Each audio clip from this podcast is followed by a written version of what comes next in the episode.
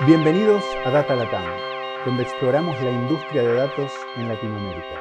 Muy buenas, Andrea. Puedo decir Andrea y no Franz en este episodio, así que estoy, fascinado con eso. ¿Cómo estás? Muy bien, ¿y tú, Diego? Qué bueno, qué bueno. Mirá, la audiencia te escuchó en algún podcast en el pasado, pero recordarle a la audiencia dónde estás, qué haces, así ya te presentamos formalmente en el podcast. Claro, y bueno, yo, Andrea Vargas, mucho, mucho gusto a, los que nos escuchan por primera vez. Em, y yo trabajo como profesional de datos en Expante ya, ya hace un tiempo y en efecto habían estado en, en, otro, en otro podcast, en ese caso había sido el de USAR 2021, me parece. Y eh, bueno, yo trabajo, como, como dije, en Expante y seguro como han escuchado, hacemos un poco de todo y yo hago un poco de todo en mi día a día, trabajo con datos de, de, lo que se puedan imaginar eh, por ahí lo, por lo menos lo intentamos. Y me gusta mucho involucrarme en comunidades en general. Eh, soy parte de Our Ladies, eh, Data Latam, siempre tratando de estar por aquí de alguna u otra forma. Y como escucharon, me interesan las conferencias como USAR y de hecho este año estoy en el, en el comité de organización de, de USAR 2022. Eh, entonces sí, me interesa mucho este mundo de datos y súper contenta de ser parte del podcast para poder compartir con gente que también le gusta mucho el mundo de datos como a mí. Bueno, buenísimo, buenísimo. Y creo que hoy va a estar interesante la charla porque en muchos de los proyectos que has hecho, Andrea, te toca meterte en organizaciones, en temas puntuales, desarrollar un producto de datos, sacarlo adelante, implementarlo, ponerlo en producción. Pero a veces el, el metaproceso de crear organizaciones de datos que funcionen y que pidan esos productos, implementarlos, es todo un challenge. Así que con eso, bienvenido, Sebas, que creo que tenés muchísimo para aportar en todo eso. ¿Cómo estás? Súper, ¿cómo están? Eh, mucho gusto, Andrea. No te conocía, a Diego lo conozco ya de un tiempo. Eh, Súper contento de estar aquí. Buenísimo, che, buenísimo, Sebas. Mira, eh, un lujo tener este tiempo con vos, con todas las experiencias que has tenido, pero siempre hacemos esta primera pregunta en el podcast para que la audiencia te conozca y sepa dónde estás geográficamente y qué estás haciendo hoy en día. Ok, ahorita em, geográficamente estoy en Guanacaste, cerca de playas eh, recónditas, donde no hay nada. Y, pero generalmente estoy en San José. Eh, hace ya tres meses eh, salí de mi último trabajo porque tenía como, como un gusanito de, para hacer dos cosas que me apasionaban mucho. Uno, estar más tiempo con mi familia y dos, eh, dedicarle tiempo a una idea eh, que tiene que ver con datos también, que son proyectos que eh, quería desarrollar y que no había tenido tiempo, ¿verdad? Y mm, tiene que ver con datos y con fintech, ¿verdad? Porque yo vengo del mundo financiero, entonces en esos he estado los últimos tres meses, después de mi último trabajo que estaba más en el mundo financiero y con datos, ¿verdad? Que ya vamos a hablar un poco de eso. Bueno, que dejaste la semilla perfecta para el próximo podcast con vos, que es cuando tu startup se transforma en unicornio. Eso ya lo hablaremos más en, otro momento, pero buenísimo. Ojalá.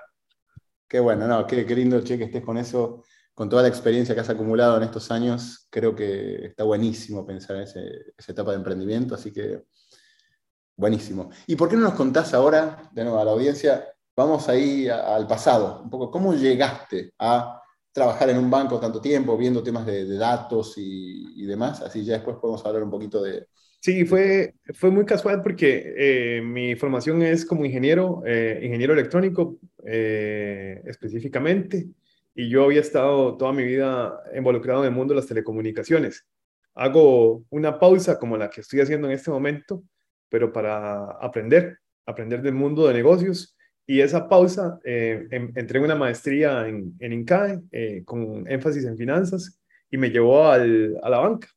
Eh, curiosamente, no, no había pensado yo en trabajar en banco, la verdad, Diego y Andrea. Yo me veía saliendo del MBA y trabajando en empresas de tecnología, que era mi formación, ¿verdad?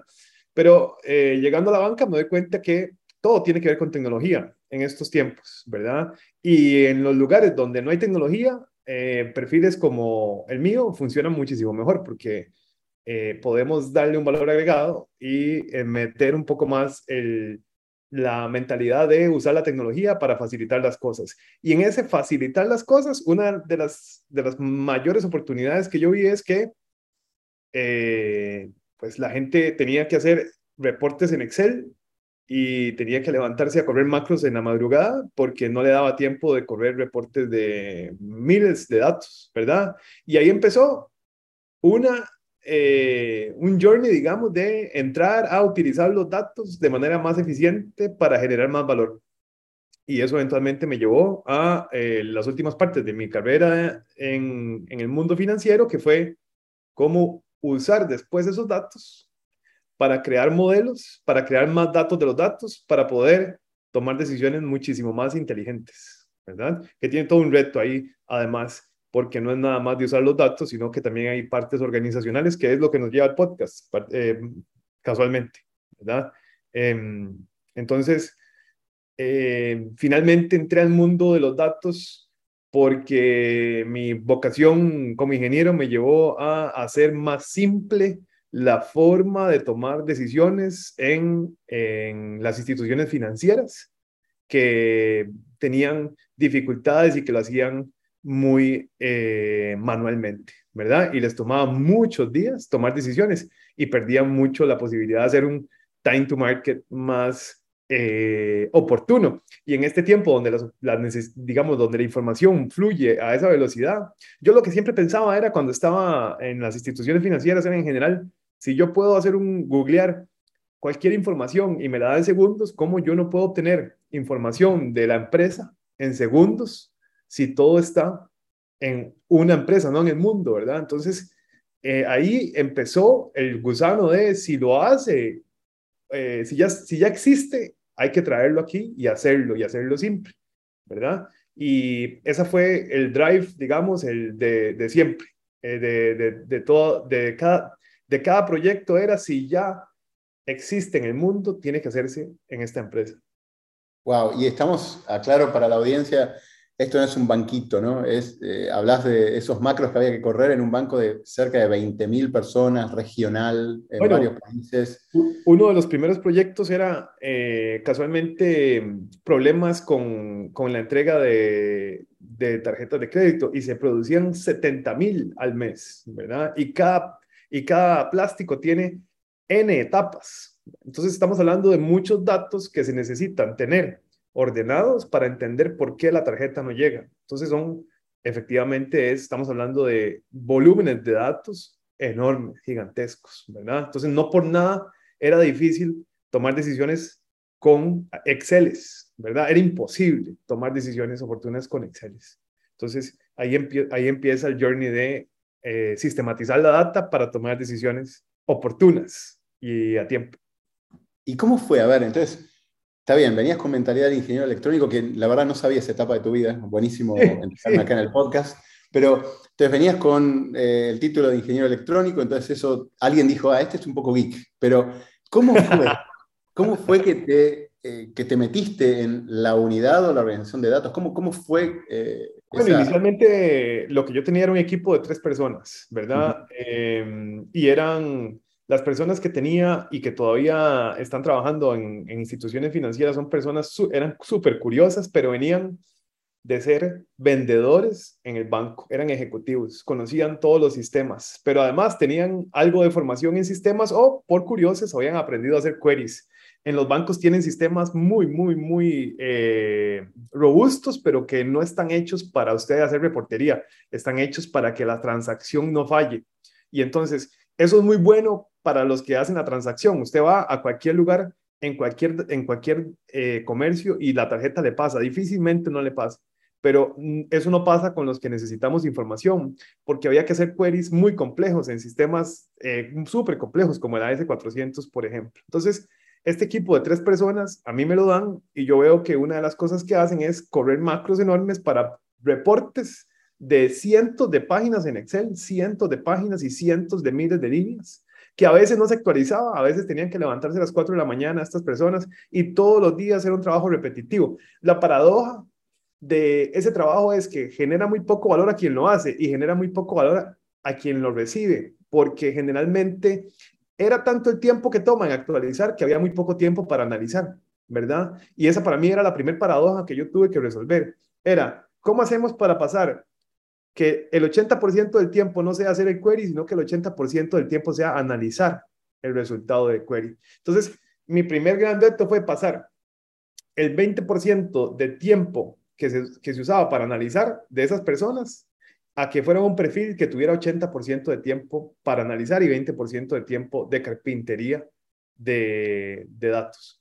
Em, y ese, y el primer gran problema que nos enfrentamos era cómo encontrar por qué las tarjetas de crédito no llegan a su destino, ¿verdad? Y aquí no estamos entrando todavía en ciencia de datos, ¿verdad? Estamos entrando en una parte todavía muy, muy, muy joven, digamos, de, del proyecto que era, si usted quiere hacer, si usted quiere llegar siquiera algún día a hacer ciencia de datos, usted primero tiene que ordenar la data y tiene que entenderla y tiene que ponerla eh, de forma muy estructurada. Entonces, este equipo de tres personas se convirtió en un equipo de 20, ¿verdad? Y este equipo de tres personas, lo que empezamos a hacer fue enviarlos a cursos para que aprendieran de Data Warehouse, porque además lo que teníamos era un CPU que básicamente guardaba datos ahí eh, y en una memoria de un tera. Y eventualmente eso se convirtió en un servidor virtual en, en TI que almacenaba datos de manera muchísimo más ordenada, ¿verdad? Y eventualmente eso se convirtió en un data warehouse, que es lo que, lo que, lo que es hoy en día, ¿verdad? Y eh, con aras en convertirse en, en, un proyecto más de data lake, ¿verdad? Para ordenar todavía más la data. Eh, las instituciones financieras, si ustedes lo piensan bien, no administran dinero, porque el dinero físico es, es es escaso, digamos, es, es, poco lo que se administra de dinero físico.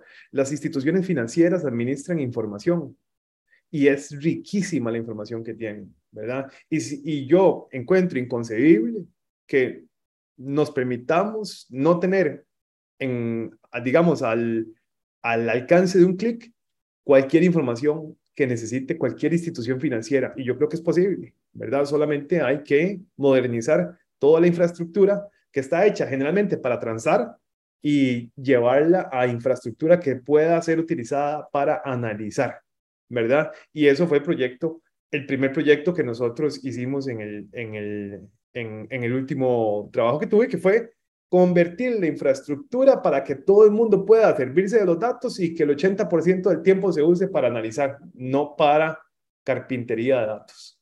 Básicamente, así empezó y el equipo se transformó a tener eh, curiosos que pueden hacer queries, a tener eh, equipos que ven científicos de datos, ingenieros de datos, arquitectos de datos y analistas de datos, ¿verdad? Y, el, y en la parte de analistas, teniendo cuatro niveles, ¿verdad? El, desde el más básico, que es un reportero, ¿verdad? Pasando por el segundo, que es un poco más analista, el tercero, que es una persona que puede eh, anticipar al cuarto, que es un analista que casi se convierte en un gerente, digamos, del área, que es eh, el más sofisticado, que es una persona que no solamente puede usar los datos para anticipar, sino que usa los datos para recomendar, como si fuera él mismo el dueño del negocio. Y eso es importantísimo.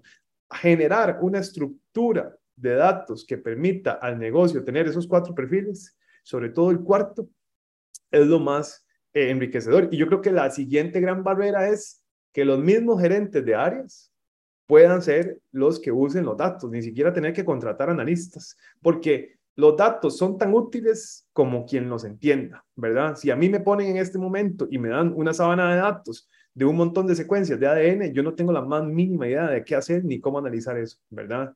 Cambio, si se lo dan a un biotecnólogo que tenga años de experiencia en eh, analizando secuencias, ¿verdad? Lo, lo, que puede sacar él es importantísimo y es muchísimo más relevante.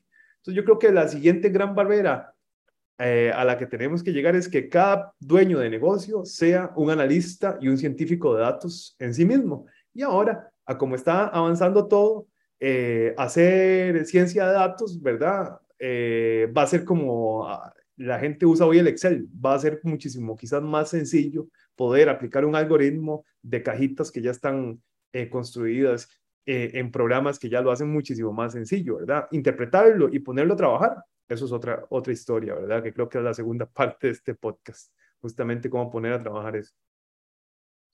Súper, me, me, me, queda muy claro en los, los, retos que han tenido y mencionaste uno que me parece que me, me gustaría uh, eh, llegar un poquito más a fondo y es lo que mencionabas de la calidad de, las, de los datos, de cómo, porque muy bien decía los cuatro puntos, ¿verdad? De, de los cuatro de puestos para analistas, pero esos analistas dependen de que los datos les lleguen de forma confiable, ¿verdad? De forma eh, fácil de, de, analizar y demás. Entonces, ¿cómo fue ese primer paso? Porque mencionaste que, comenzaste con un equipo de tres que ni siquiera eran, gente de, que venía de ejecutivo. Ese primer paso de decirles como, ok, un momento. un momento antes de pensar en productos de datos, antes de pensar en, cómo analizar las cosas que tenemos, hay que tomar un respiro, hay que este, ver dónde estamos y decir, ok, primero acomodemos los datos y después ya podemos hacer eso. ¿Sentiste algún tipo de fricción al, al, al tener que, que, proponer que primero estaba esa etapa antes de poder ver ese tipo de resultados? ¿O, o se sintió más como, como natural la transición? Eh, para mí, trabajar con datos y con modelos es un negocio de largo plazo, ¿verdad? Y es investigación y desarrollo. Y casualmente me estoy leyendo un libro que nos recomendó un amigo en común eh, de Diego y, yo que se llama Loonshots y es de Safi Bacal, que es un físico. Y él lo que dice es que en las empresas existen dos sistemas, ¿verdad? Y que él hace la analogía con sistemas en físico, ¿verdad? Como sistemas eh, físicos que tienen que unirse y que se repelen de alguna forma, ¿verdad? Entonces, en las empresas, al igual que en la física, existe el sistema eh, de los artistas, que son la gente que innova, los innovadores, y está el sistema de los que ejecutan, que son eh, básicamente, él hace la analogía como con el ejército. Y que los que están ejecutando usen lo que están haciendo los innovadores es súper complejo, hiper complejo, ¿verdad? Entonces vos podrías tener la mejor sábana de datos que, y podrías tener los mejores modelos, que si no buscas cómo hacer que estos dos mundos, que estos dos sistemas entren en, digamos, en, en unión, en armonía, que estén armónicos en el medio. Eh, si no logras eso, de nada sirve. Entonces, encontramos resistencia. Eh, lo, lo, primero, quizás el, el primer reto es en una empresa que tiene metas de corto plazo es pedir tiempo mientras construís esos, esos modelos o mientras construís los datos.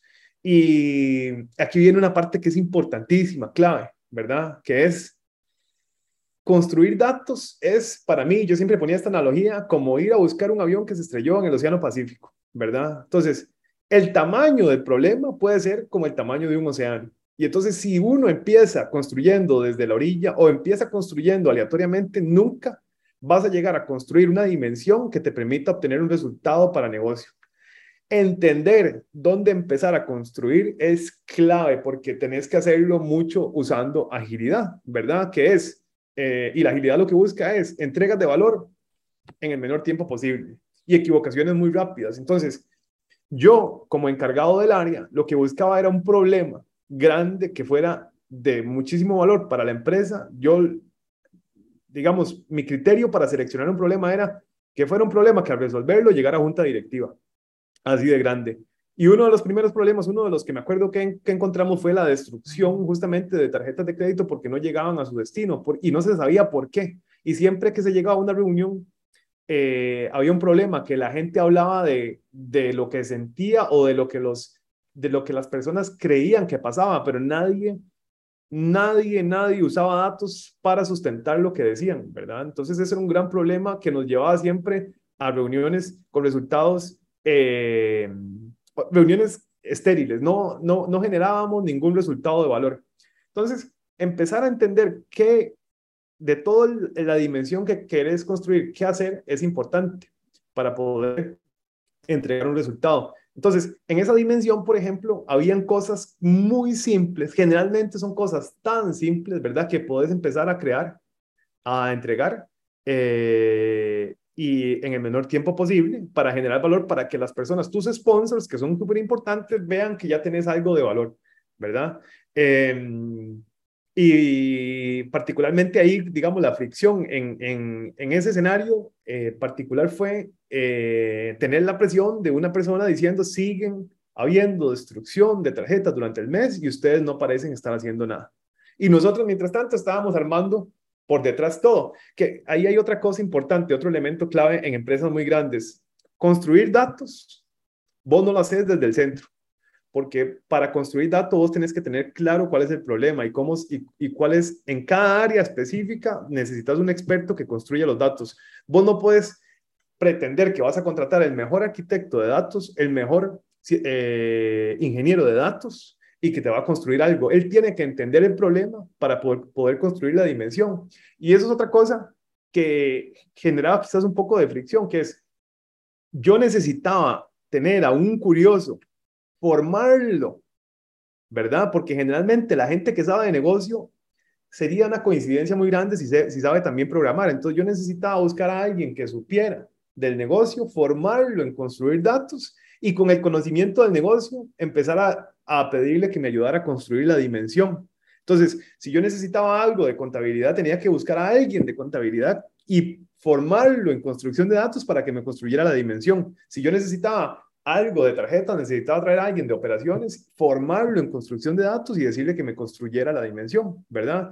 Porque si no, lo que pasaba es que, y es algo muy importante, la credibilidad del dato se pierde y hay muchos errores muy pequeñitos que hace que la gente que lo use deje de usarlo y dice, no, esa, esa, esa sábana de datos no sirve, yo prefiero seguir haciendo los queries que hacía yo eh, y había mucha resistencia porque siempre había como una resistencia a pensar de que lo que yo hacía manualmente era más preciso que lo que están haciendo ellos. Y, y, hay un periodo donde uno tiene que aprender esa curva de aprendizaje, es importante gestionarla con la gente y pedir tiempo, y esa es la parte más compleja en, en esa lucha entre los dos sistemas, es explicar de manera muy clara que nosotros nunca vamos a tener el resultado correcto en la primera iteración y pedirles y buscar cómo hacer para que nos den tiempo para llegar a la última iteración donde ya está bien.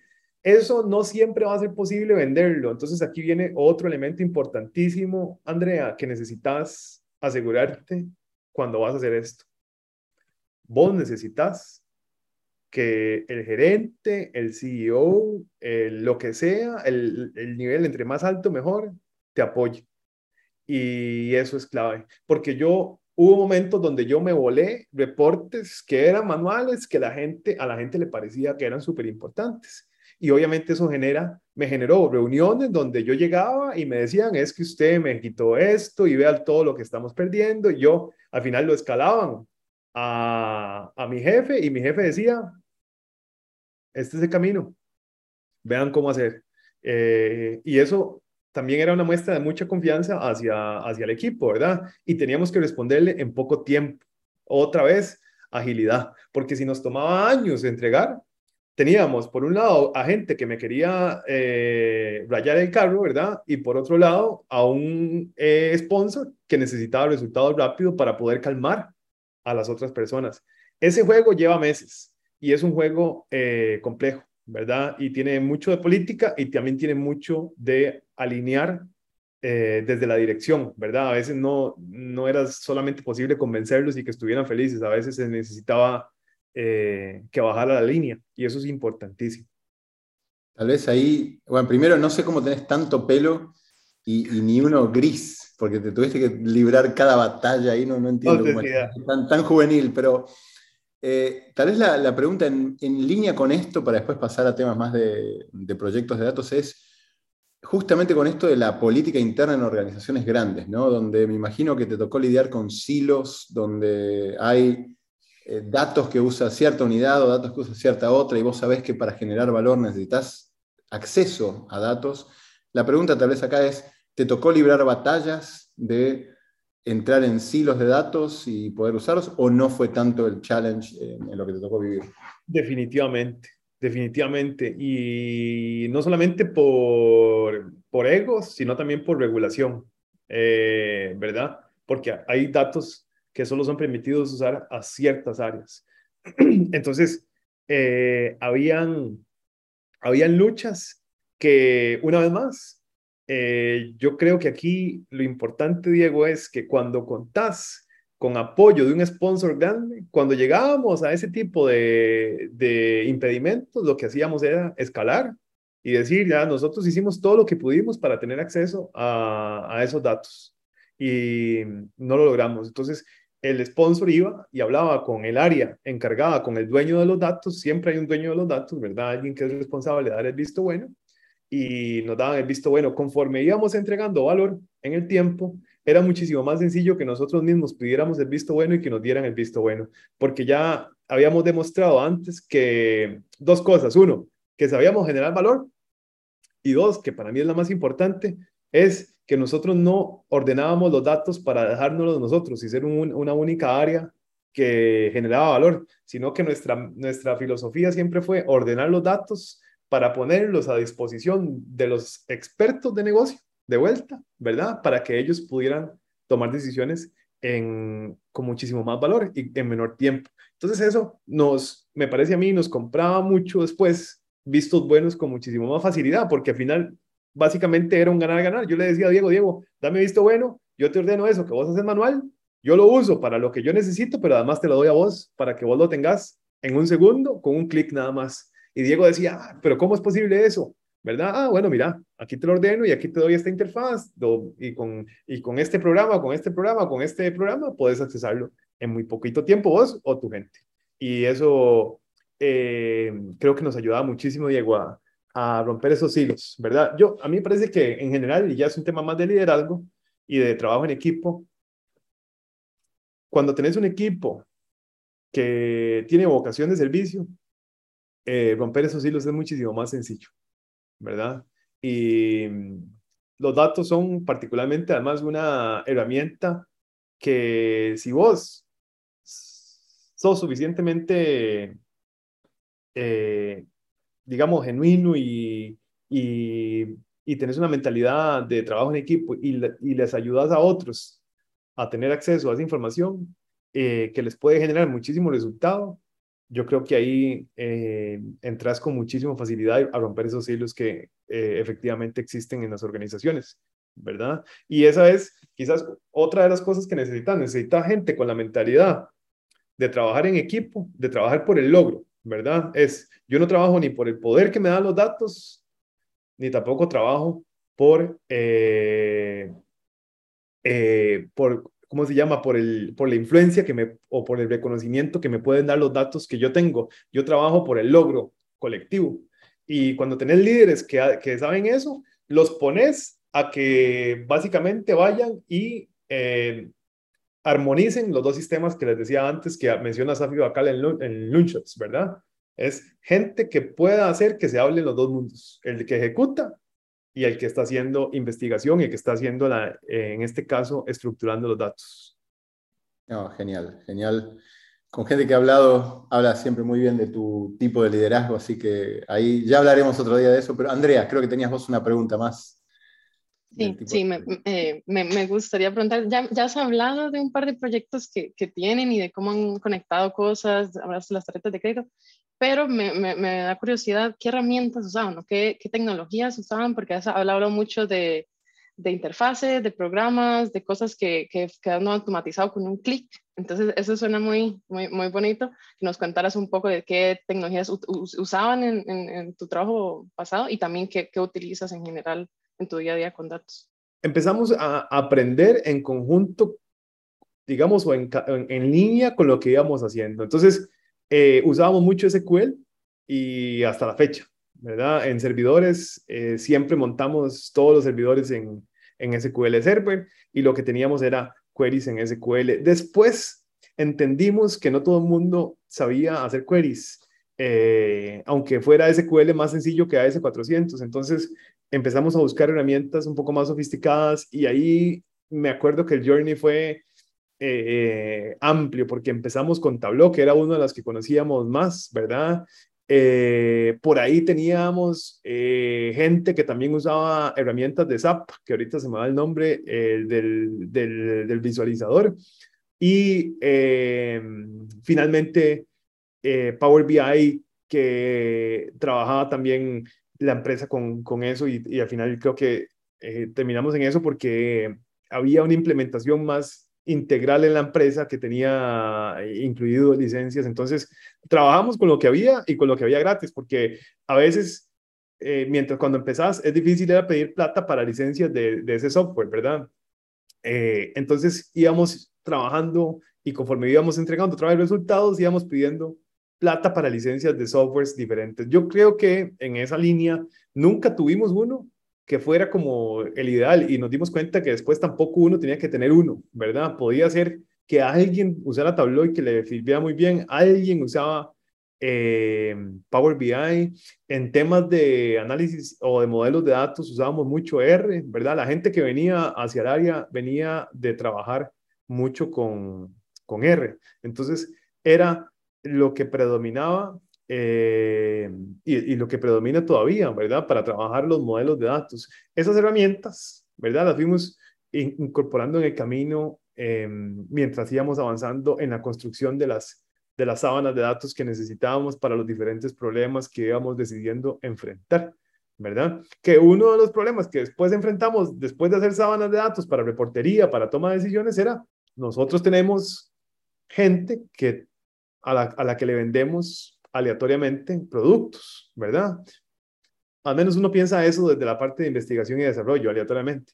Eh, eh, desde la parte de los artistas, otra vez hablando de Loonshots, ¿verdad? Y eh, empezamos a crear modelos predictivos para poder colocar productos bancarios y para poder vender con probabilidad esos productos, que nos dio muy buenos resultados. Eh, y esto lo hacíamos todo en R. Pero aquí viene otra de las partes donde viene el choque de los que hacen investigación con los que están ejecutando en el día a día. Que cuando presentamos el modelo y las variables para ese primer modelo, eh, cuando presentamos las variables más fuertes para predecir quién quería un préstamo, ¿verdad? Eh, la gente que estaba en la ejecución nos decía, de, pero eh, son cosas que yo ya uso para segmentar mi base. No me estás diciendo nada nuevo. Lo que me estás diciendo ahí es algo que yo ya hacía. Y, y yo lo que les decía en esas reuniones era, entendiendo que ellos se sentían amenazados, era, ustedes son unos cracks en lo que hacen, ¿verdad? Y lo que nos está diciendo el modelo es solamente eso, que ustedes ya lo sabían. El modelo no compite contra ustedes. El modelo les automatiza lo que ustedes hoy hacen para que ustedes puedan después enriquecer el modelo. Entonces yo lo que les decía, yo se los vendía así, yo les decía, si usted, y ustedes, el tiempo que yo les libere con el modelo no es que ustedes van a dejar de hacer cosas, ustedes van a supervisar el modelo porque el, el, el, el contexto cambia muy rápido. Entonces yo les decía, ustedes van a encontrar nuevas variables que me van a ayudar a enriquecer más el modelo, que me van a ayudar a eh, mejorar el porcentaje de probabilidad. Es un problema eh, la venta en, instituciones financieras, sobre todo las grandes, donde hay muchos contactos con los clientes, es un problema muy desbalanceado, porque de miles de interacciones con el cliente, un porcentaje muy pequeño te dice que sí, menos del 10% en ese momento. Y nos dimos cuenta otra cosa, Andrea, también ahí que es importante, que es, nosotros estábamos buscando mucho el sí. Y en una reunión que tuvimos, eh, en una de esas reuniones con algunos de los gerentes, eh, nos hizo pensar en que también saber quién iba a decir que no era tan importante como saber quién iba a decir que sí. Y esa es una de las cosas que vos también tenés que aprender cuando usas datos, es muy práctico.